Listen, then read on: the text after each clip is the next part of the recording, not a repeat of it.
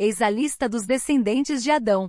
Quando Deus criou o ser humano, ele o criou à semelhança de Deus. Criou-os homem e mulher e os abençoou. E no dia em que os criou, Deus os chamou de ser humano. Adão tinha 130 anos quando gerou um filho, à sua semelhança e imagem, e chamou-o Sete. Adão viveu mais 800 anos e gerou filhos e filhas. Ao todo, Adão viveu 930 anos e depois morreu. Sete tinha 105 anos quando gerou Enós. Viveu mais 807 anos e gerou filhos e filhas. Ao todo, Sete viveu 912 anos e depois morreu. Enós tinha 90 anos quando gerou Cainã. Viveu mais 815 anos e gerou filhos e filhas.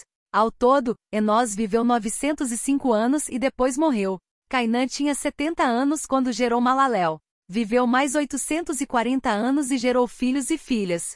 Ao todo, Cainã viveu 910 anos e depois morreu. Malaléu tinha 65 anos quando gerou Jered.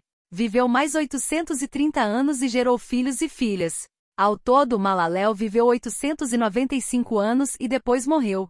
Jered tinha 162 anos quando gerou Enoque. Viveu mais 800 anos e gerou filhos e filhas. Ao todo, Jared viveu 962 anos e depois morreu. Enoque tinha 65 anos quando gerou Matusalém.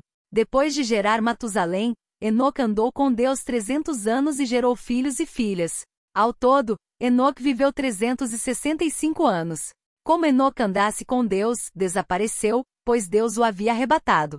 Matusalém tinha 187 anos quando gerou Lameque. Viveu mais 782 anos e gerou filhos e filhas. Ao todo, Matusalém viveu 969 anos e depois morreu.